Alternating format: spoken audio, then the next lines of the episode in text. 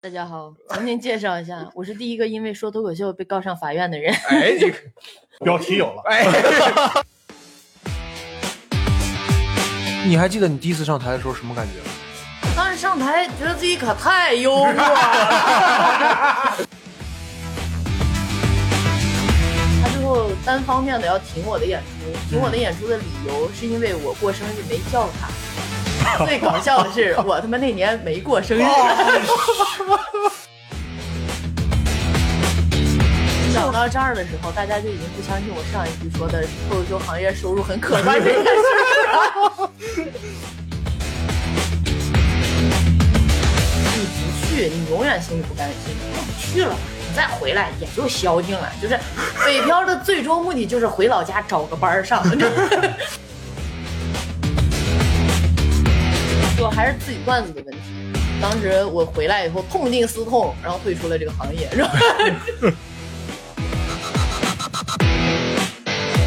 然后我想问一下，我鬼火停哪儿比较好？哎呀，我的，哎呀，还是找脱口秀演员录电台好，你知道吗？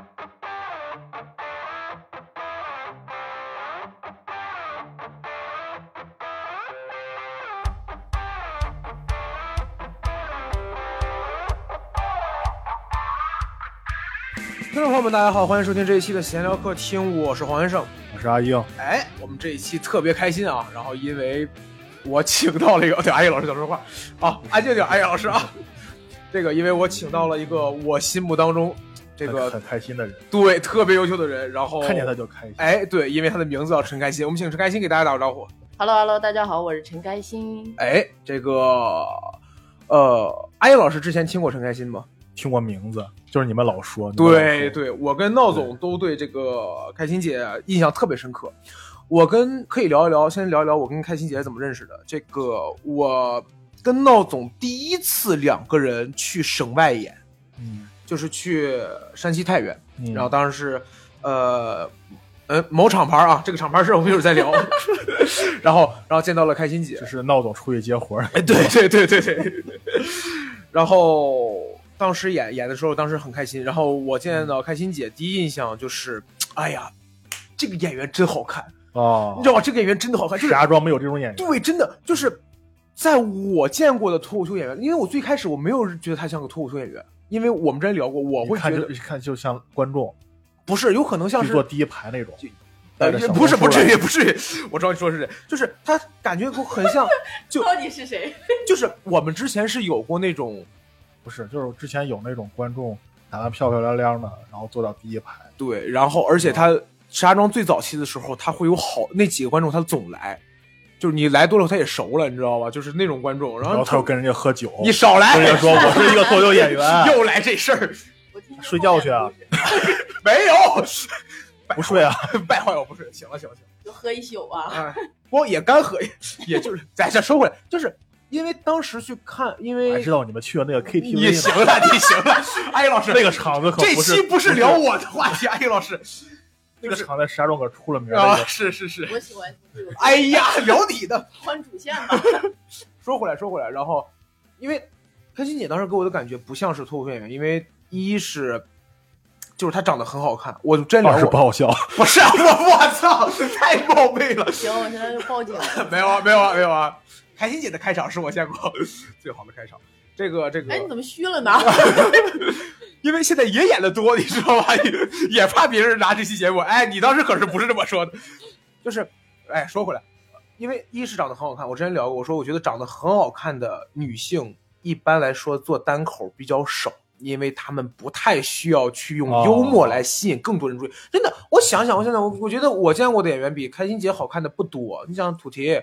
然后杨丽，然后严我，先说一下，这些只代表他的个人意见。对对对，然后你像你像，然后你像这个那个对吧？然后包括丹张丹斌啊，然后石家庄的一些，没有没有没有，就是这是第一点。第二点就是，你还给人家唐老师开场，哦对哦对，我还这不哎呀，这个梗到这就可以了。然后第二点就是，你听到了吗？我在看着唐老师的海报了，对对，唐小玉的。然后第二点就是，开心姐是一个特别爽快的人，就是她给我的感觉会是有就能喝是吧？也没有 哎，你看我们在山西的时候没有那么，我们在太原的时候没怎么喝酒，不讨酒，潘姐是一个非常爽快的人，就给人的感觉是有一点点，就这个这个词儿可能不太好，但是那种感觉就是有一点点很很场面、很社会的感觉。当然不是说他不是说染着黄毛就过来，哎，这就是就是那种就是那种会让你感觉特别的好接触，不像是哦。我去某些地方演出的哦，黄老师你好，然后我就啊你好你好，想考个博吗？就居，这都什么梗？就就居在那个位置了。开心姐是跟我们可以很善谈，就聊起来。对对对。然后我想问一下，我鬼火停哪儿比较好？哎呀，我的，哎呀，还是找脱口秀演员录电台好，你知道吧？永远梗都都都接得住。这就是我对开心姐第一印象。然后我们当时去太原演那个场次，就是当时那天晚上演的，确实效果还不错了。然后，非常好，非常好。嗯，对，然后印象很，你效果不错呀。闹总很好，闹总很好，都就在等这句，今天这个电台就是为了等这句。对，主要是闹总不错，主要是闹。然后我没记错，开心姐当时开场。你记不记错？反正我记不得了。哦，反正反正开心姐那天效果是很好的，然后我印象很深刻，然后我们几个就互相留了联系方式，准备以后哈拉一下。然后准备跟我喝酒喝到半夜呀什么的。你 没有，少来，我一般不找这个行业里的人下手，你知道吗？以后都是段子里见着，你们知道河北有一，个，我天，然后这咱咱咱们这行业里有没有那个泰勒·斯威夫特这种人，就是搞个对象出个段子的那种？你 哎有有一个人搞了一个对象，出了好几呃出了一套段子，一直讲到现在了。前两天你还录了电台，但不重要，就是不行，我要听这个人是没有没有，就是就是 沙庄有个演员，然后之前他谈了一个男朋友，那个男朋友后来也上台了，上完台之后，啊他俩就对骂是吗？不是后后来这个男孩子，他们两个人，就这个男孩子应该是这个男男人的问题啊，他俩就分手了，分手之后这个男生就不讲了，但是这个女孩子呢就多了我听一套段子，说过，就他俩疫情期间吵架了，然后分房睡，然后那个人就躺在沙发上就就跟人对，就跟别的女孩子聊天，哦就这个男生，反正这个男生呃就还上过我们节目呢，我不懂他他他上过我们节。目，那这我就不知道，啊我我真的很奇怪，他都这样了，那个女生才写了一套段子。哎，你看这个好笑，这个好笑。然后呃，当时我们就说，我们说就是以后可以多联系，因为从太原到石家庄相对来说还算比较近的，对就可以没事多演一演。但问题是呢，跟着沙尘就能来。自打自打那一次之后，你们走了呀，这个俱乐部都晦气了。对，然后一是这个。就是当时开心姐常演的那个俱乐部发生了一些问题，这个我一会儿我们会详来。二是就疫情了，然后我们就啊，那是疫情前去的吗？呃，不，当时那个时候疫情不可能，疫情前肯定不是疫情前，但是那个时候是还可以走一走。但是后来哦一是又严重了，二是也因为各种各样的时间哦问题、嗯档期啊，以及一些个人问题啊，就百约百爽，就怎么约怎么爽，哦怎么约怎么割。我当时很早就跟开心姐说，我说咱可以聊一些，咱录一期电台，哎也没问题啊，聊啊，你知道吧？很爽快。对，然后 two thousand years later，你知道，然后终于终于把开心姐约过来了，可以聊一些，特别好，特别好。介绍介绍了六分钟，哦，是吗？哦，后边的故事是这样的，这我都没敢接话呢。这 这将是一期非常冗长的电台。没有没有没有，我们电台不好。那我们这期也不是不是，那跟开心姐聊一聊。开心姐是接触脱口秀多久了？做这一行？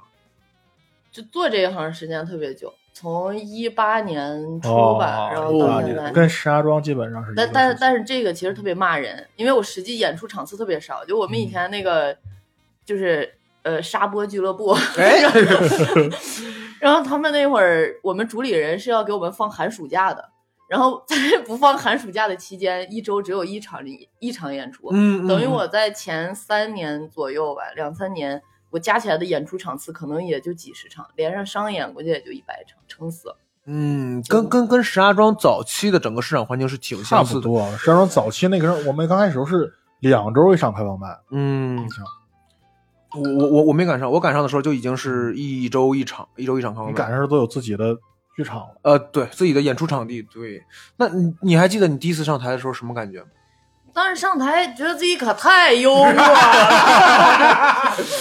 觉得这个世界上怎么还会有另一个比我幽默的人呢？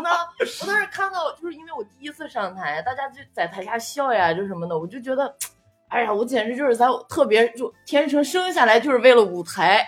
第二回上了台以后下来，我说我不干了，我说我不适合这个行业。哎，你是之前看了演出再演的？没有没有，以前就是就是因为大家就是你知道朋友之间老会聚在一起，然后说着说着，哎，你可太幽默了，哦。这种话你就你不哦怕别人信，就怕自己信。哦。哎，我是不是真的还挺可笑？对对对，所所以说你是没有看过就是本地演出，你就直接报名上台了？我们本地没有演出，当时就是是因为我当时一八年是要开一家酒吧，嗯，嗯我当时是在北京看过线下演出，我就想在太原开一家脱口秀酒吧。嗯嗯嗯，然后我当时就也一边有这个想法，一边就因为也没有人，就想着自己先成立一个俱乐部，然后自己先小幽默一下，在台上挥挥洒自己的幽默。哦嗯嗯嗯，然后那个时候就是我之前那个沙波主理人 就就联也是通过一些渠道，我俩就建立联系。他当时也是刚准备成立俱乐部，我俩就一拍即合，说要不然就是正好我有场地，嗯嗯嗯，呃又身边又有人愿意做这个事儿。我当时其实已经攒了几个人了，嗯然后就说一块儿做一个太原本土的俱乐部，嗯就太太原那会儿才有，但是当时好像是，呃，就是没过多久，太原第二家俱乐部就也开了，而且人家做的就是也很好，非常好。嗯嗯，明白。哦，那那你做的时候，相当于你是赶上了太原就是脱口秀市场从零到一吗？嗯，哎，那当当当时最开始的时候，本地市场是什么什么样的？哪有市场呀？哦，就我们一开始的票一块九毛九，哎，来，阿英老师，石家庄最开始票多少？最开始是零点零一，一分。就是因为他平台不让不要钱，对，不让不要钱，哦一定要挂所以。所以就是零点零一。然后那我们的成长比你们速度一点，我们大概讲了两个多月就涨到两块三毛三了。当时我都激动坏了，我说好家伙，还有人肯花钱来着。那时候我们零点零一都没人来，我们都得去。那时候在那个万达呢，嗯，万达那儿一个酒吧，我们用人家场地，然后就得快开演了一个小时，我们得下楼去步行街拉人去。哎，那会儿都是那样，我们啊这都是就靠朋友，就是来喝酒啊或者什么，挂个牌子，他就问他说，哎，什么你们这儿有人搞脱口秀吗？而且当时还是一些在国外看过专场呀，或者一些这些受众比较多。就了解这个东西的对人。对对，对他们会问，然后结果一来一看你在台上挥洒幽默，然后下面的男孩子就会不自觉的觉得这行他行我也行，然后 嗯嗯嗯，别的不说，培养出了一大批从山西走出的演员呀。这那还挺好我我我我觉得就是从零到一这个事情其实是很难的。对你当到最一开始做俱乐部的时候，你当时有什么觉得特别困难，或者说印象特别深刻的事儿？特别困难，就是卖不出去票。其实一开始不觉得困难，就是因为因为你对这个东西没概念，你也不靠它盈利，就嗯反而是你有概念了以后，你会觉得越来越难。一开始的时候就觉得就像觉得自己特别幽默一样，就觉得自己是一个成功的商人吧，当时。特别好。哦，行行，那那那那，一从一八年到现在也将近五五年多的时间了。你是从什么时候开始觉得，哦，脱口秀或者说单口这个事情是我可以一直讲下去，或者说它能够变成我不能说主业吧，但是是生活中相当相当重要的一部分。我当时第一回有这个感觉，就是在北京待的那半年吧。一个是收入，当时确实非常可观，嗯然后另一个是你的时间相，但是这个后来我也想了，它只是相对自由。其实你的嗯所有的、你的自由时间，跟就是就是所有的娱乐产业都是放假的，嗯没有什么能玩的，对你就是每天在家能歇一歇。嗯然后一个是时间比较自由，就是相对上班来说，真的是一个很好的职业。然后当时也是因为在北京机会比较多，嗯然后有一些节目的邀约，让我哎又对自己的幽默 产生了一些误解。你发现了吧？就是陈甘欣女士，就是用一些很小的词儿，不经意之间透露出一些很劲爆的事情，对对对，就那么几个小节目的邀约。哎，就是很有时候都不愿意提，毕竟家里面还有几个亿啊。什么的哎呀，可以了，可以了，那个矿山西，对对 他说这个有可能是真的。哎呀，我我我刚才想看一姐这个事情，就是原本时候都在想，哎，我要全职脱口秀了，我多自由，我晚上讲两个小时没事了。后来发现不是这么回事儿你上班啊，就是除了上班以外的时间都是自由的。嗯，你不上班啊，就是没有时间是自由的。就其实现在大家应该都理解这个事儿，嗯嗯，就是因为就是前段时间就居家居家办公的时候，大家都这样嘛。说是居家办公，觉得挺好，其实二十四小时都是你上班，嗯对，对吧？我跟我媳妇儿什么会儿，她都说我职场性骚扰，这 哎呀，烦死了可。你再这样录报警了。啊，得理解一下，这就是我们播客的一个风格，特别好，特别好。行行行，以后必须有一个警察在旁边看着。哎对，那那边有枪，那边有枪。这个行行，那那那那好，那我们聊一聊这个一个重头戏啊，就是刚才我们聊的这个傻、傻傻傻波俱乐部的事情。这个我我先说说我的视角是一个怎样的故事啊？我的视角是这样，就是当时我们去山西演的时候，我们采取的是所谓的俱乐部交换制，什么意思？就是对方俱乐部啊，哦，或者说我们俱乐部交给换生呗就，不是，就是就是你们俱乐部是不承担费用的，只是哦我们过去演，我们俱乐部承担，啊，就肖七七承担我们的差旅，哦然后以及哦演出费用。哦你在山庄演也是给你钱，你在山西演也给你，那我就给你山西，然后对方再来我们这儿演一场，啊，我们是这样的一个交换就。纯为国家铁路事业做贡献啊，对对对，那得考虑考虑。然后演的时候讲到这儿的时候，大家就已经不相信我上一句说的脱口秀行业收入很可观这件事儿了。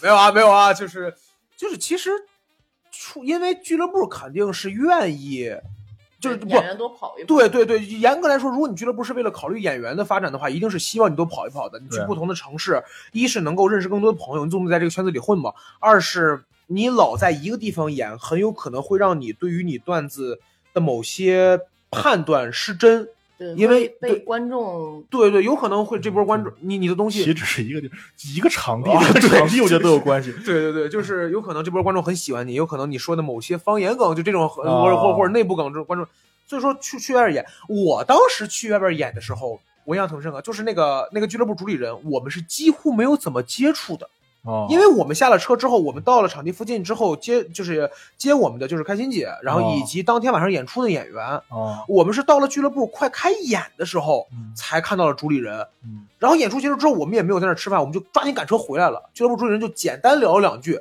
嗯，就完事儿了。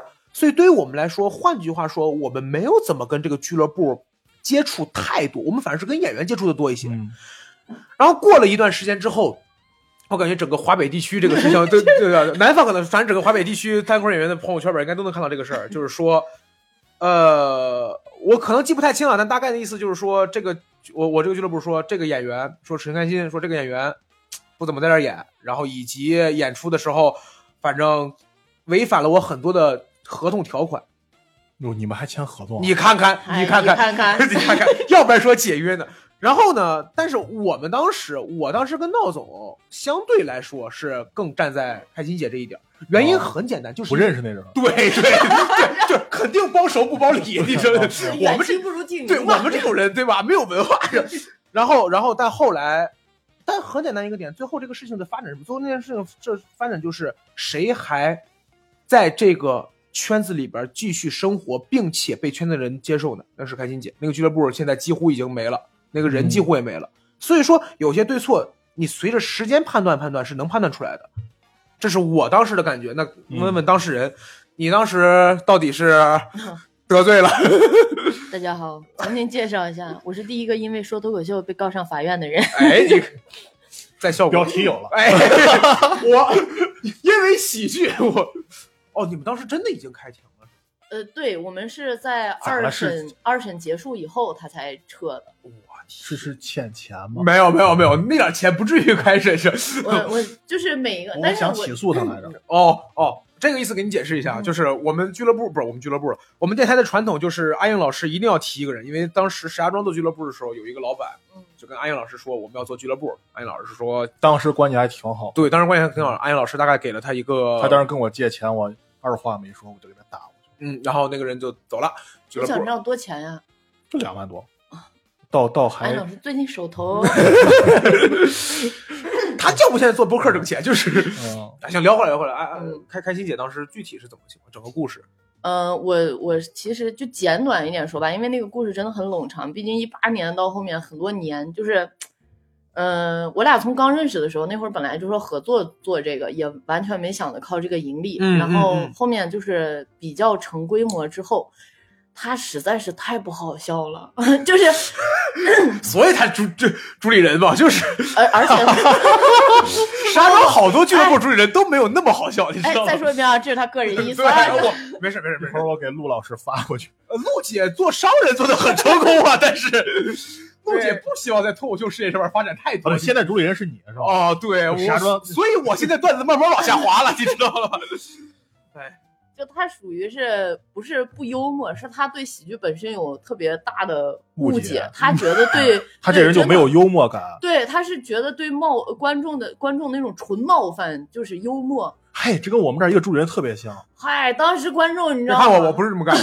对，哎，怪不得哎，你最近的段子，我是跪着给观众讲段子。我说这个喜剧啊，他们可真的，这但是这个不是很重要，他就想着他撤到二线，就完全只做一个商人嘛，就算了。嗯然后我来组织演员去做一些演出方面的问题，嗯嗯，然后结果后来也是过了几年，然后身边的人陆陆续续的离开，但是每一个人离开的时候都会骂他，你知道。哦，我当时还没有意识到这个事情的严重性，但是我当时是真的把他当朋友。嗯嗯，然后最搞笑的就是他最后停，他最后单方面的要停我的演出，停我的演出的理由是因为我过生日没叫他。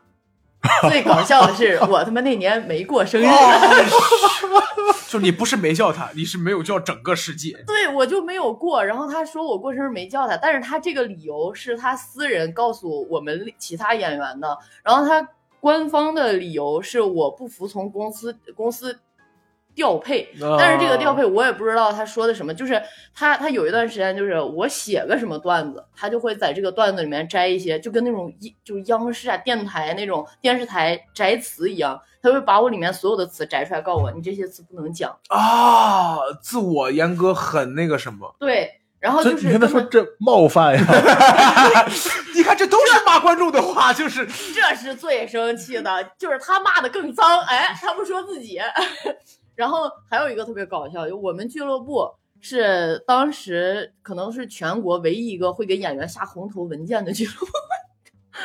我们请安逸老师解释一下什么叫做红头文件。你的工作老设计这种东西。我对啊，红头这这个就是就是以官方正正形式，正规呗。哦我就是在想，他还专门要给自己印一个红头的。然后当时当时他真的特别，就当时给我们画大饼画的都跟其他公司不一样，其他可能是跟你说你再过几年我们一个演员大概能赚多少钱，嗯他从来没有这样。他说，他说我，呃，他说，因为我大名有文文，他就一直叫我叫文文。他说，文文，我这几年之内，三年之内，我尽量保证你能有了底薪，哪怕一千块钱。哦 然后跟我倒是一个说，很实际的饼。不不不，然后他这个不是最主要的，他跟我说，但是在咱们俱乐部，你有一个最好的好处，你能通过我们入党。我当时，为什么呀？我当时就是边笑边婉拒了他，但是他后面，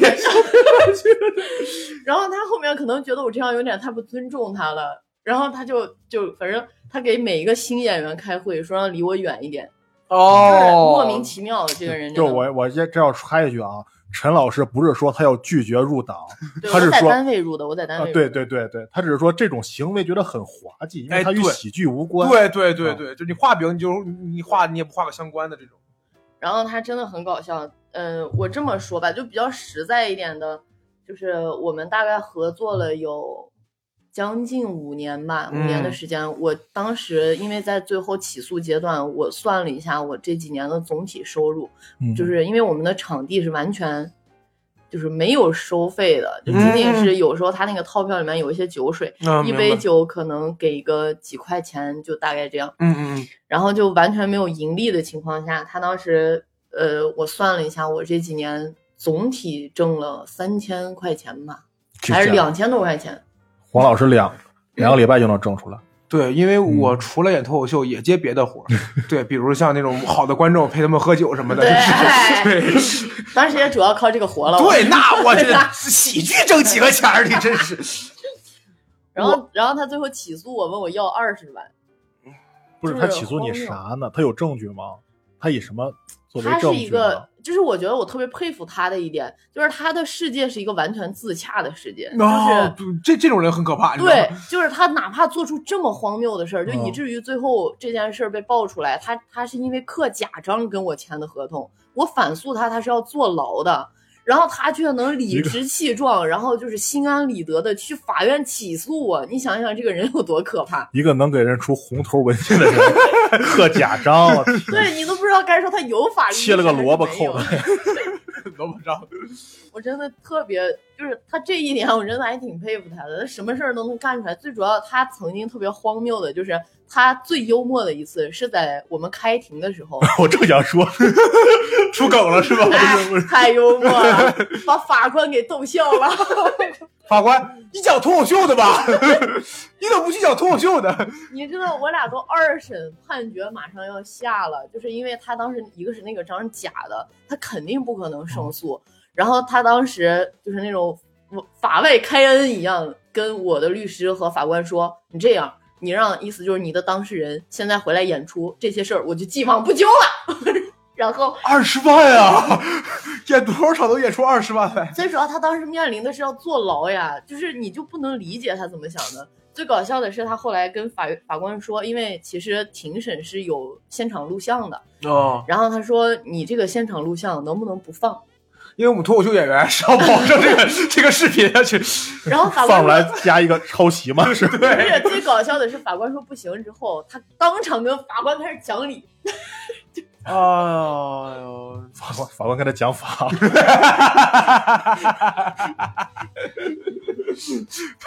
他真的是一个非常搞笑的人。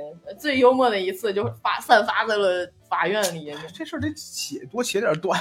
但是我后来想过这个问题，很多人让我写段子，但是就是也是我现在也不太愿意提他，也是因为这个事儿。就是你对他那种，就是你没见过人这么坏。就是我伤的很深，其实还是对我咨询，而且你说认识这么多年，一开始都是当朋友相处，然后最后搞到这一步，也都觉得就怎么会这样呢？就是你觉得他真的会？他当时真的，我这是最搞笑的，就是他那会儿他是一个怎么说呢？就是比较。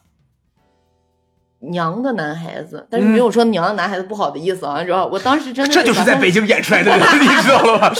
永远小心谨慎。但是我当时确实把她当一个好姐妹，啊，就关系处的很好，对，关系还是不错的。我当时觉得，然后他当时拉着我的手腕，情深意切看着我的双眼，跟我说：“开心呀，我跟你讲，我起诉谁我都不会起诉你的，我怎么会起诉你呢？”第二天我都收到了律师函了，传票第三天紧接着都到了。哎，就他真的是一个非常，就是还是很伤心的人。我我大概能够理解一点点这种感受，就是我入这行的时候，也是有一个脱口秀演员曾经拍着我的肩说：“他说加油讲下去，你会讲的，你会特别好，你会很棒的。”但是。呃，对，就是那个，就是那个俱乐部。他退圈了吗？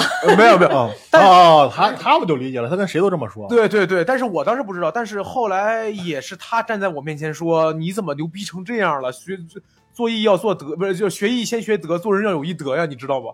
不是那个人，他是，算了，我不说。对，反正就是我我我大概能够能够。哎，怎么就不说了？哎，我这边都结束了。不是，我说那个人是我再说有点辱骂他，是不是？不是骂的，就是。就是不太好，对，这就是我为什么不拿这件事写段子。就你写着，你前面写的还是段子，后面就是喷子。我我大概能理解，反正后面就什么脏骂什么了，已经。这这个事儿当时让我印象最深刻的一个点是，之前我不知道开心姐是做什么的，就是我不知道她本职工作或者说是，然后后来这个事儿爆出来了以后，跟我们聊的时候说是因为这个事情会对他的工作造成一些影响。我当时这个事儿是我觉得不太 OK 的一个点，就是我觉得。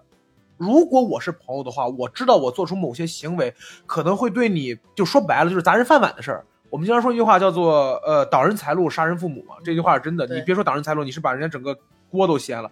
我觉得如果在这个前提之下，有些事儿是可以聊的。你哪怕你拿这个东西小威胁一下，甚至都会做出一些让步。你你你别忘了你是干什么的啊？我如果拿这个事儿挟的你，你可能会，如果我要是这个行业的人，我可能说那我让一步，因为毕竟我知道这个事儿会对我很大影响。但是他都没有这么聊。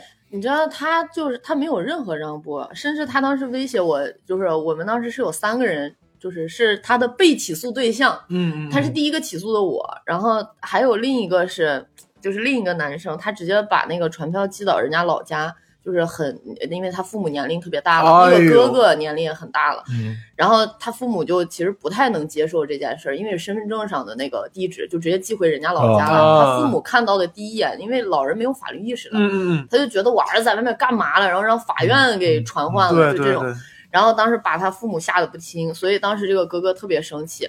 然后他当时威胁我的点是，就是他甚至在。起诉我之后，但当时我还没有收到传票，嗯他就找我聊过一次，他说。呃，如果我愿意回去 继续演出，他就撤销对那个男孩子的诉讼。然后，但是哦当时我们几个其实商量好了，就是一次把这个官司跟他打清，嗯不要再跟这个人有明白联系了明白。他他真的是一个，就是，哎，我觉得已经没必要聊他，那每回聊都生气，每回就哭哭就给他两刀。所以听众朋友们能明白，就是每个圈子都一样，都是、对吧？对对对对对，真的是就是上班嘛，哪有领导不傻逼的呀？这这这个说的好，这个说的好。真是行，那刚才开心姐也说，就是说她去北京演了一段时间。哎你你觉得去北京演出了以后最大的感受是什么？呃，挣的真多呀，就是哎，讲的也真多呀，就是完全两个概念，跟我之前在这种，主要是我之前的城市，它演出总体场次太少了，就是。嗯嗯在我们那种城市的话，你是很难靠你的爱好能，就是连基本养活自己都做不到嗯，的。明白。然后，石家庄跟台湾也差不太多。对我那天了解了一下，其实是 哎，你看看，对，然后呃，去北京以后，其实最大的感觉还是演出的状态变化，就是一个很大的量积累上来之后，你的演出效果会比在以前那种特别青涩的情况下进步特别多，而且非常快。嗯，就整个人哪怕一模一样的东西，你去那边打磨个就很快啊，一周几十场。打磨下来，跟你当时刚把这个这一套段子拿过去的时候，都是完全两种状态。嗯，小小闹说，小闹有一次去去北京演完之后，然后回来跟我们说，说陈开心不一样了。陈开心自从去了北京之后，他整个人变胖了没有，哎呀，真是，哎呀，真是这种梗又好笑又不敢接，你知道吗？又不敢往下挖，因为确实怀孕之后会导致激素什么东西。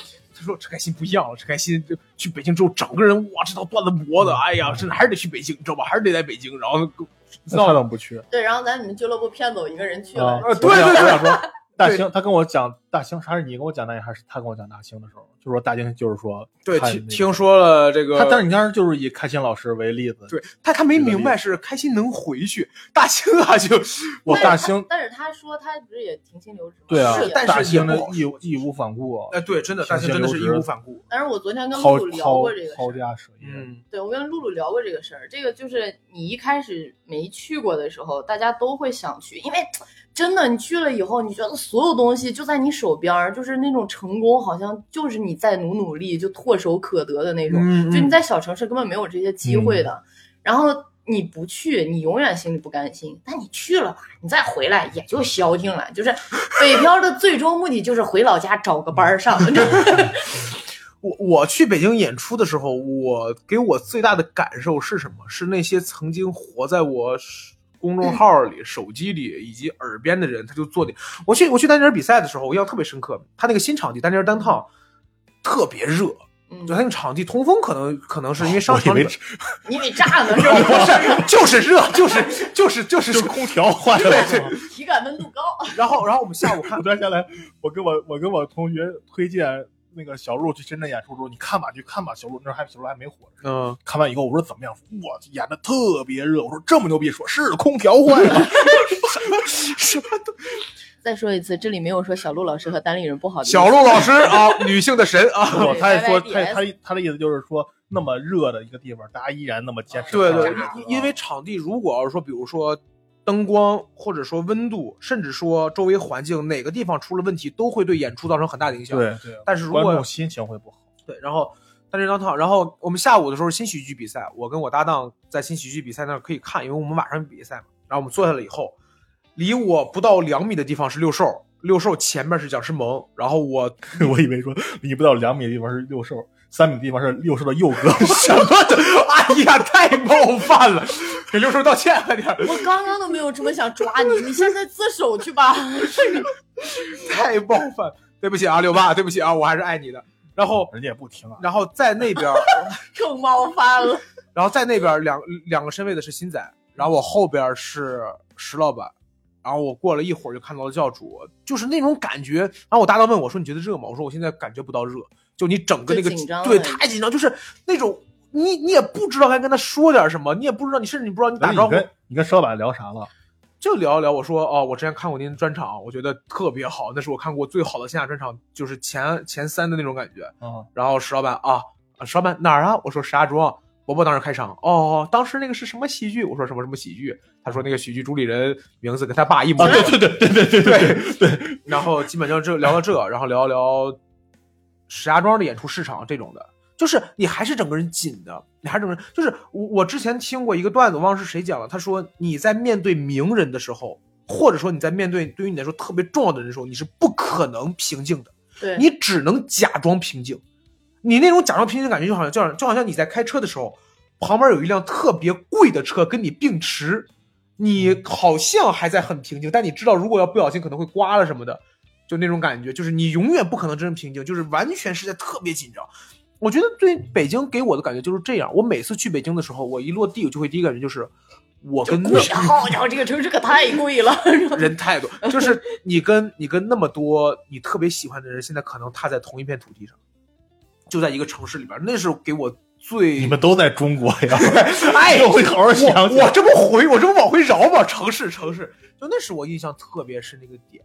然后在，因为肖一现在也在请很多的演员过来演出、演专场什么的，然后你会发现，他们因为城市以及在那种比较大一点的地方打拼，他们会很容易的认识一些更好的资源。对，这个这这个是我印象还挺这个是一个非常实际的问题。对对对，你在小城市，哪怕你真的是拔得头筹，但是你从总体的演出基数上和实力上，跟嗯那边演员就是有差距。他们就是会，而且他们还会有很多的资源，认识嗯更多的人，对对，在圈里圈外一介绍呀，就有很多的机会。这个是没办法改变的。你你嗯你既然要想得到这些，就必须要付出什么嘛，嗯就得去北漂。人家也很辛苦呀，大家都对对对对你要是嗯就是吴凡老师那种北京就是富二代，那那不说什么，那那那，开心姐现在去了很多地方演出，你你你有觉得去哪个地方演出是给你感觉很不同的嘛？感觉很不一样的，比如南北方这种什么？天津呗，好家伙，天津观众可太难演了，是我现在目前觉得全国的演就我跑过的这些地市里面最难演了。金托吗？对，金托我感觉还行啊，我我我因为我我去听过就，是它不是凉，是下面的观众会啊审视你，就是你就在上面哪像演出呀，就和答辩一样。哦 哟就是下面的观众，他是在一个常年喜剧氛围里面培养出来的，他们的喜剧逻辑是很强的。就是如果你简单的这种预期违背，他是能很快，你打前提，他下面基本上已经能想到你要往哪个方向出梗了。天津会想梗，就是会对他会猜是一个，对，哦然后然后他会在下面，就是如果你这个梗打到一些他意想不到的地方，他会那种特别欣赏的笑和鼓掌，然后这个人对，哎哎，这个就点是 OK，就那种嗯。然后，如果你讲到一些就是他喜剧逻辑之内的东西，他不会不给你捧场，他是嗯会给你捧场的。啊，但那种捧场让你更难受，就是你哦，这是个梗是吧？挺好笑的，哎，加油，挺好笑的，可以可以可太幽默了。挺辛苦，挺辛苦。辛苦辛苦辛苦辛苦，就是你感觉他们是尊重你，嗯但是就很像一个老师，就那种感觉，就是他们在审视你，他们不会那种特别放松。你就像其他地市的观众，可能有一些地方就是就特别放松，来了我就没别的想法，我今天就是来把自己笑死，就那种。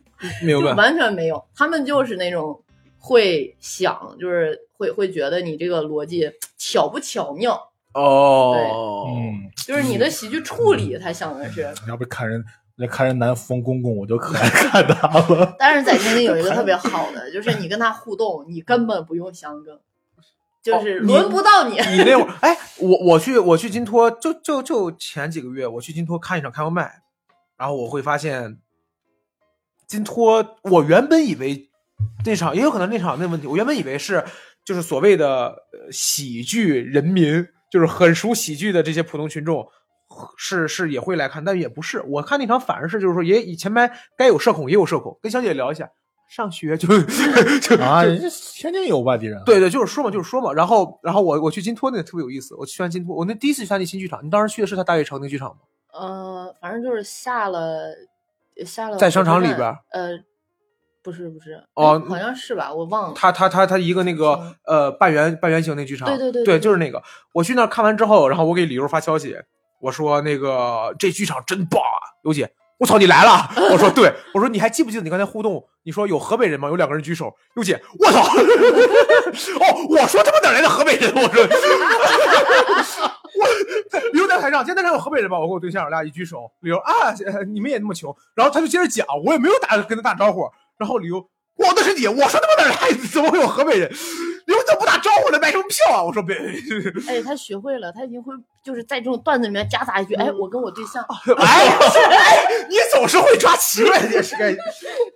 那那那你你有演过哪儿觉得非常好演的吗？就是这个场子已经炸到你觉得我有那么好，就那种哪个场子会让你就是观众反馈是特别好那种。这样很凡尔赛啊。但是北京其实相对比较难演，你从北京出来以后去很多城市演出都会有这个感觉。哦，就是有一段时间，我从北京刚出来，也就是回不去，当时疫情嘛，然后就疫情之后有几个地方转了转，当时把我演麻了，就是真的对自己已经虚了，就是我有这么好笑吗？嗯就是你你已经不敢演了，就是你觉得德不配位，就这个词儿穷人乍富，就那种感觉，就是就是很就是把你炸懵了，炸的真是不敢演了。就是后面有很多城市都这样，其实大部分城市的观众都非常好，那那非常好。那你有遇到过那种，比如说这个梗或者这个段子，在在在北方城市比较好一些，但跑到某些南方城市会一般。你有遇到过这种情况？这个是我就是呃比赛那次，就效果 Type Five 比赛那次、特别明显，因为我当时疫情嘛，就选不了其他地方了，然后当时要你要查那个防疫政策，嗯你就只能去一些防疫政策比较就能往返的城市，嗯嗯嗯，我就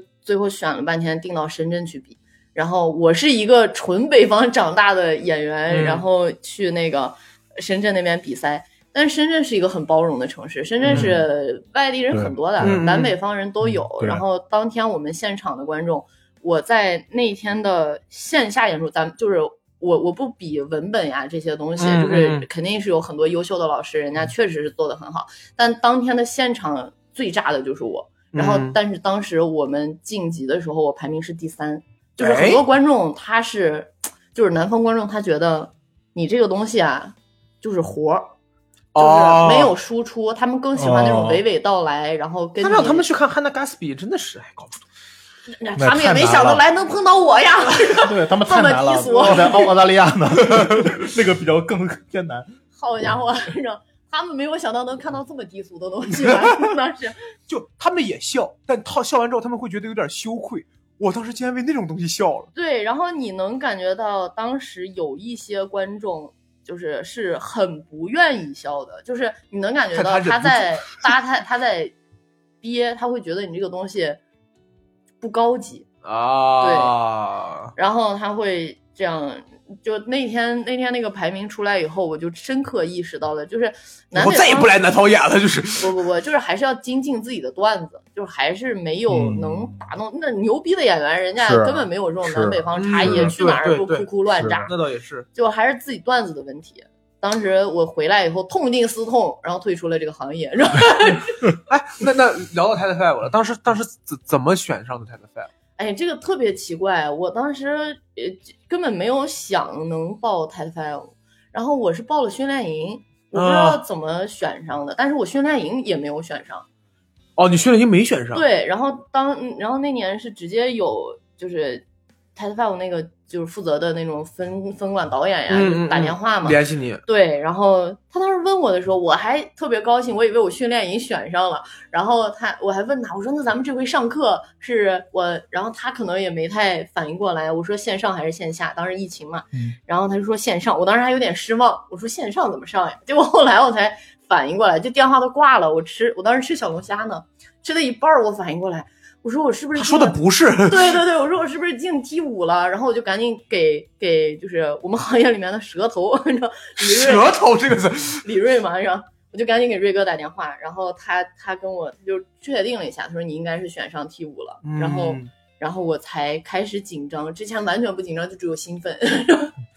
那那那你比赛当天会紧张吗？因为因为我听我我后来听闹总说说比赛那一场其实是有所谓的明星选手吧？对对对吧是有是有，而且你你去这种地市演出，你就相当于打球去人家主场，这个是哦人家肯定是有主场优势嘛。嗯但是就是不得不说，那边的演员真的是有非常多好的演员，而且我觉得呃，就是靠这一场来定定大家谁好谁不好是不客观的。但是比赛也就这样。对比赛，这是一个比赛的哎机制，对对对但那边确实有很多演员就是很牛，我当时听他们段子的时候，真的非常喜欢。有有有有哪个印象比较深刻的？呃，有两个男孩儿，他俩是当时也是他们当地新梗赛的冠军，然嗯后另一个是另一个是什么的一个，当时大家反正互相介绍了一下，但后面就是那一天我演完、就是嗯颓了，脑袋塞到裤裆里就走了，然后也没有好意思跟人家，因为我其实当时比较，无论人家怎么想，我会觉得我的段子真的是不太被南方的观众嗯以及演伤了对，有点演伤了，我就赶紧走了。就没太好意思跟人家打招呼。但是当时他们确实他们的段子，我觉得换到普通的演出场次里面，刨去这些什么紧张啊这些因素，会非常炸。嗯，那那那那那两个也不是所谓的明星选手。嗯，就是算在本地啊明白有名气吧。就是后来第二轮的时候就有很多明星选手。你当时当时跟你那个对对战的时候是有 Rock，然后还有肉食什么的。对，那天还挺多人的。然后我们当时，嗯、哎，反正一组还有橙色预警，还有很就反正哦很多人，就是当时就是一顿哭哭乱杀吧。什么感觉？当时看着他们，会会会觉得不，第二轮是因为疫情，我们是线上比的，哦大家哦都是通过那种类似腾讯会议那个东西然后啊去比。，我感觉那种那种情况比会很煎熬。对，真的是煎熬。就是你不光就一个比赛，其实你本来就很紧张了。大家尤其在这个行业里面，大家还是就是特别期望能上这个节目吧。就反正于对于我来说，对对，然后本来当时就很紧张，又加上这又是一个线上演出的形式，哎，演完整个人都自闭了，再也不想讲了。我我参加过线上的类似于比赛，就是奇葩说当时的海选，嗯当时我输给大老王了。嗯，我记得输给大老王，就是线上，我感觉线上最大的一点，在我们看来的感觉是你抓不住人，你不知道你这段子抓没抓住人。对很多脱口秀演员是越讲越好的，就是就是观众给反馈，我就往上顶，观众给反馈，往上顶，最后观众跟演员达到一个巅峰。但你现在讲讲完之后，你还要等，对吧？然后你要空个一两秒，因为你习惯性这个位置是这样，所以我就说，你就感觉很奇怪，这个节奏会乱，我是感觉。然后奇葩说的时候也是，然后因为都是对手，我我写稿的时候也也也经常写梗，然后你写完梗之后，你发现对手也不笑，对手就 就哦，我这做了一个表情，这个他 就是瞪着你就看，然后说嗯点点头，你就知道你就不你就你就 get 不到，反正我会感觉线上的时候有的时候感觉那个气很奇怪，对，线上演出跟线下完全是两码事儿。嗯，而且我其实特别受打击，就是我在同也不能算同年吧，就之前第一回也是进，就是进那个奇葩说的面试，进了好几轮儿，然后奇葩说不办了，哦，停办了，然后然后后面就是这个脱口秀大会，然后也没有进，后来也是一年一度喜剧大赛，又那个编剧和演员，嗯后来也是呃两轮之后就筛下来了，哎呀。就整个自闭了，就你就已经怀疑自己了，就觉得自己到底幽默吗？你知道吗？哦，你你自闭的点是在于你觉得你开始怀疑你自己是不是幽默的点，呃，其实就是我，我首先我知道主流媒体大家的选角不是靠某一个，嗯，对嗯对，对某某一个，他不能完全评价你好不好笑这件事情，嗯它肯定是有综合的，因为毕竟是综艺嘛，对线上演出他会有一个选角的综合就是标准，但是你被刷下来的那一刻，你是没有办法。就是客观对评客观评价自己到底，就是你会怀疑我到底我是不是真的那么不好，嗯，就是明白长，尤其是连续被三个节目 啊，就是刷下来，你尤其都是已经到了，你说如果一开始就刷了，其实就没有任何感触，就是你永远都是在第二轮，就你永远觉得你好像有机会的时候，就是你还有往前走期待的时候，明白明白，然后被刷下来，就哎，把我当时难受死了。我当时我甚至是就是真的是不想讲也不想写了。我我我没有，我永远都是比赛也好或者什么也好输了以后，也没这机会。对对，当然是对，就是一一些小的比赛或者什么，我我我我输了以后，我第一反应就是好，我明天上上个商演，我把场子炸回来。就是我是这么安慰我自己。对我现在也是啊，对的，我我觉得这可能也有可能是我心大，你知道吗？而且现在我演出以前也会很在意，就是演的好或者演的不好，或者就是在后来演多了以后，你发现这就不是你一个人的事儿，嗯嗯，这是一个整场演出调配，包括观众、剧场，这是一个非常具体的事情。但是你肯定还是要怪自己啊，知道没有 怪其他不好的意思。但是这个东西你就是会有那种特别炸，有那种一般。对。对，这这个就是能影响一场演出的因素太太多多了。对对对，现在就是这一场如果演的你自己觉得没那么好，你就下一场无论什么情况，我们把它炸回来。对对对对对，对，现在就这么安慰自己。最近 那行，那聊聊聊聊聊演员相关，最近新段子的创作怎么样？聊点开心吧，好，让我们聊聊开心。你你你平时演选员的事儿吧。你你平时素材来源会是哪方面多一些？我我肯定，我觉得大家都一样嘛，生活里面谈恋爱就是饮食男女人之大欲，工作呀，什么生活呀，情感关系啊，你你有什么想写但是还没碰的素材吗？除了解约那件事。太多了。我之前特别想写，有一段时间我不知道能不能讲啊，啊我有一段时间我觉得能写黄段子是一件非常牛逼的事情。嗯能写好笑的黄段子是一件特别牛逼的事情。就是你要既把它写的又巧妙，嗯又不冒犯，又不嗯恶心，嗯然后大家还愿意对对对笑出来，是一件非常非常不容易的事情。然后我当时尝试写过非常，我甚至有就大概一个月的时间，我什么都不写，就写黄段子，一个都没有练出来。就是你会发现你还是掌控不好那个尺度，嗯，而且就包括我之前其实有很多想为女生在女性在一些呃非常怎么说呢，就是非常不好笑的事情上面发生的东西。就我当时写过一套关于性骚扰的段子，嗯，然后这个是你的情绪会难免带进去，嗯对，就是你写着写着就会有一些地方大家会觉得，哎，这个地方我不敢笑，是不是太严肃了？明白。就是这些东西你很难处理出来，就还是自己当时水平不行，嗯，到现在也没有再敢去碰这些东西。那那你觉得，你刚才聊到性骚扰这个事情，就是你觉得女性脱口秀演员或者说女性这个身份会给你的创作带来一些影响便利，或者说给你讲东西的时候带来一些便利吗？就女性这个点，嗯，没有，但是我觉得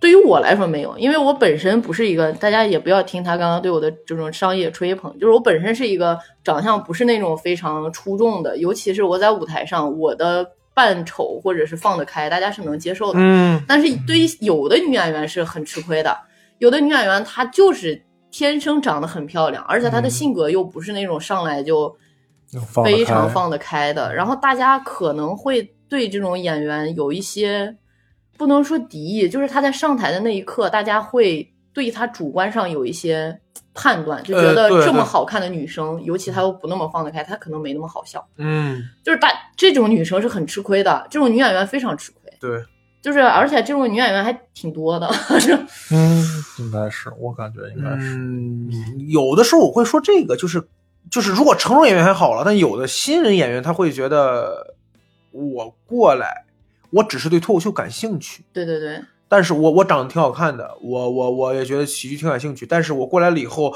我点到就我就真的点到为止了。我演了一点儿，然后我发现反馈跟我想象中不太一样。我就不讲。对对对，因为我还是那个点，就是你有很多，如果一个真的很好看的女孩子，你有很多的方式去获得更多人的关注跟喜爱，其实就是这样。对，这这就是其实也是有很多好看的女演员，她后来是很成功的。对这个还是就是还是自己段子的问题，还有你能不能找到自己的人设和你的舞台状态。对那个路，对对，然后我之前看圆桌派的时候，也是一期跟金靖还是贾玲儿他们聊天就是说这个，就其实女性做喜剧付出的，呃，社会价值，就是社会上的这种算什么付出的这个点是要比男性多很多的，嗯，因为嗯。你从社会上就是这么多年历史近千，女性她本身就感觉上不是一个应该幽默的生物，对，而且这我们昨天还说，你像男生吧，就就在舞台上你特别幽默，然后舞台下女生就会对你有好感，就是嗯加分项，就会觉得、嗯哎这个男生很幽默。但是这个世界上没有任何一个男人会因为这个女孩可太他妈幽默 就爱上她。嗯，对，确实是这样。就是我会听到有些声音会说你很好笑，我喜欢你，对但这个对于男性大多数多。我还真的几乎没怎么听到哪个男孩子说我喜欢这个女孩子，为什么？她好笑。对，这确实，但那个说这种喜欢也未必是，也未必是真的因为那种喜对，欢，对就是当哥们儿处。对对对太昨天还这人太有意思了，我可对对对太喜欢跟他一块儿。对就是如果他对你的喜欢到达一定程度以后，他的第一反应绝对不是跟你有这种情侣关系。对对对，我之前有一个就是就是我段子里面的素材，我的前男友，就是我俩处相处到后面，他曾经就说了一句让我直接把他拉黑的话。就是我有一次问他，我说你现在到底把我当成什么？他说我把你当成我最好的兄弟。扭头我就把他删了，嗯气死我了。我觉得情侣之间不能不不能处成跟朋友特别好朋友一样，我是不认这个点。能能可以成朋友，但你不能成兄弟啊。啊，对对对，也对也对也对。那那你你怎么看现在很多在聊女性话题的演员，比如像唐湘玉、杨笠，包括严严悦也开始再去嗯考这些东西。你你怎么看他们对于这些题材的处理以及所呈现出来的东西？我觉得能就是能呈现出来，尤其是你像呃丽姐那个太出圈儿，我觉得写的太棒了。就是嗯它这个东西最巧妙的一点是，他不是所有男性都会觉得有冒犯性，他觉得有冒犯性的男生，嗯反而是其实是少数，嗯而且他他不是在替女性发声，他是在替大部分的正常男性和女性发声。嗯我觉得是。对，我觉得嗯这个是，就是不要搞男女对立，这个是首先的。嗯，我是觉得搞男女对立不是杨笠搞出来的，对对对，是是那些男性搞出来的。别有用心之者。对对对，就是大家其实写这种替女性发声的东西，我们是在从一个就是只要是从一个客观的角度上在写这些事儿，都是很牛逼的呀。你能把事情阐述出来，再加上包袱，再加上梗，让大家嗯听着，然后又觉得又好笑，又能有想法、有思考，这个太牛了。嗯嗯，这个就没什么好好说别的，就真的很很厉害。你说我们去写一些敏感的话题，尤其男女关系这种事情，本来其实就比较敏感。嗯，如果你要想站在一个就是就是分析的角度上，客观的评价这件事儿，本来就不简单。对对，其实还是你，因为这种话题，说实话，有的时候也确实不知道该去从一个什么样的角度，嗯。能够很好、很周全、很理智的去判断，因为你永远都会加个人的元素，所以只能说，我是其实会希望这个市场上面有越来越多的人去讲，嗯。因为只要有越来越多人去讲，就会出现好的东西，你对剂量大了，筛出来。对，有可能有些人讲完之后他不那么好笑，有些人有有有可能有些人讲完之后，不管男性女性都一样啊，就他可能讲了一个性别话题，他可能不那么好笑，他观点多了，有可能他好笑，但是他处理方式错了。但你让他去写吧，让他去讲吧，总会出现一些好。但是如果所有人都不碰的话，可能现在就现在很多环境就是这样，网络环境包括言论环境，就是不让你去说话，嗯，就很那什么。对对，我觉得还是要写。嗯，挺而且刚才我想再说一句那个什么，刚才像黄老师也说，开心老师也说，我觉得也是应该现在让越来越多的人来演，就是对，就是你像包括咱们刚才说女演员这个事儿，不一定我一定要在舞台上放得开啊，我收着演也是可以的。对你像史岩老师，啊你，像脱口大会上鸟鸟，嗯，包括国外有一个就是日日本日裔的一个女性，我忘了叫什么了。其实土提啊也是那种，他有他的风格，啊就包括七七，呃七七是都是有找到自己的风对格。对对对对对杨梅，杨梅也不是那种就上来怎么怎么样，她是那种娓娓道来，就嗯但是很就是好笑。是是是，所以说就是把你自己你幽默那一面，你嗨，好不好笑其自然实是第一点。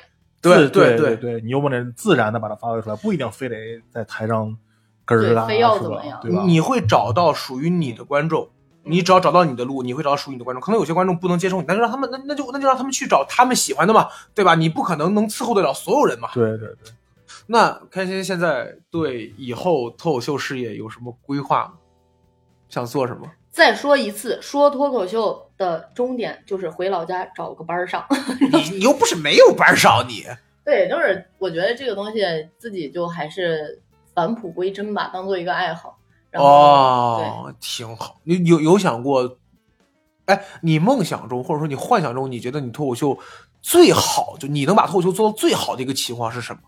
比如像什么天神专场，或者说就是瞎想是吗？我的教我的专场赶上教主，你都已经瞎想了，你就不当然教主也很好，就是但是教不是教主现在专场数量是全国最多的，哦，你说专场数量赶上，哦哦哦，能出那么多是吗？哦，那我大概能理解。行，很实在，其实还是很落地的一个想法，嗯，挺好不，其实再实在一点儿，就是能通过自己的名字卖票。啊。对我，对我，这是我的想法，这是我我我之前想的就是，我之前想专场是什么？就是说我能够一直讲，然后我平均每个三四年出一个专场，我如果能讲个三十年的话，我就能大概有五六个，我觉得我很满意。但我现在发现就是，我想卖票啊，觉得卖票很重要。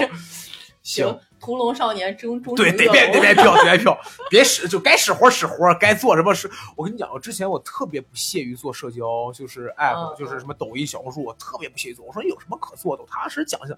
得做呀，真得做呀，你知道吗？真得做。我现在越来越看明白我。现在都想给咱电台做个小红书啥的。我我还我还我还在劝大锤把碳水自助那个嘛做起来，但是哎，就是往后说吧。那你们你们就一个段子咋做呀？谁说？我们现在有第二个了。行，你还有什么要聊的吗？我没啥要聊。行，我准备收底。那很开心啊，能够跟你不让陈老师问你三个问题吗？你给我滚！这不是对他，没有。开始开开心有什么想跟我们聊的吗？什么时候出专场呀？都 我们刚在一般就是不录的时候，现在我跟你说，你现在石家庄可以出专场，你在石家庄但石家庄现在是只要你能站一个小时就能出专场。啊，对对，这就是阿英老师对于石家庄现在的很多演员专有专场的演员的一个评价。你能站一个小时就有专场。其实我那那那我先出六个。我开心之前是在门口，就是 你好，王李进。王李进对，以前就这个活儿。就是我我我有的时候觉得，真的开专场，有的时候真的是看你能不能卖票。因为子我之前跟子银聊过，子银第一个专场我忘了叫什么，不是失控那个，嗯，就我忘了紫银最开始那个专场，就是他当时上脱口秀呃上奇葩说之后，奇葩说之后那个，他最顶名的时候，他那时候可能段子就四五十分钟，但是他说他也跟我们聊，他就说那会儿就是这个时候他需要做这个东西，能演出去，能去演艺圈，他就演了。但是后来他也说，他说那个专场其实效果不太好，所以他后来又沉淀做了失控，失控那专场就很不错了。我我其实有想过这个问题，你像山庄，第一个专场售票是很好。对对对嘛，所以我有时候想过，山庄好几个演员，他们其实有自己的拥趸，他们自己能卖出去票，但你说专场，俱乐部能给你送票也行呀。哎，行行行，可以什么级别演员都能给你送哎，可以了，可以了，可以了，可以了。那个事儿一会儿我们关了电台说。行，那很开心今天跟开心聊一聊啊，我觉得很好。我已经好久都没有聊的，就是说脱口秀演员聊互相接梗这种感觉了，很舒服。嗯啊，老友重聚，非常开心啊。然后那那如果大家有什么想问我们的话题，或者问开心的话题，都可以在我们节目下方留言评论。同时，如果喜欢我们节目的话，也可以加入我们的听友群。那么安阳老师怎么才能加入我就是闲们听友群？聊客厅的首字母 X L K T 九九九，就是我微信客服可以拉你进群。哎，开心老师有个人账号，对对对，我刚才想说这个。如果要是喜欢开心老师的话，可以关注微博，开心老师的微博是陈开心不会起昵称，哎，特别好。那我们这期节目就录到这里，我们下期再见，拜拜拜拜。拜拜。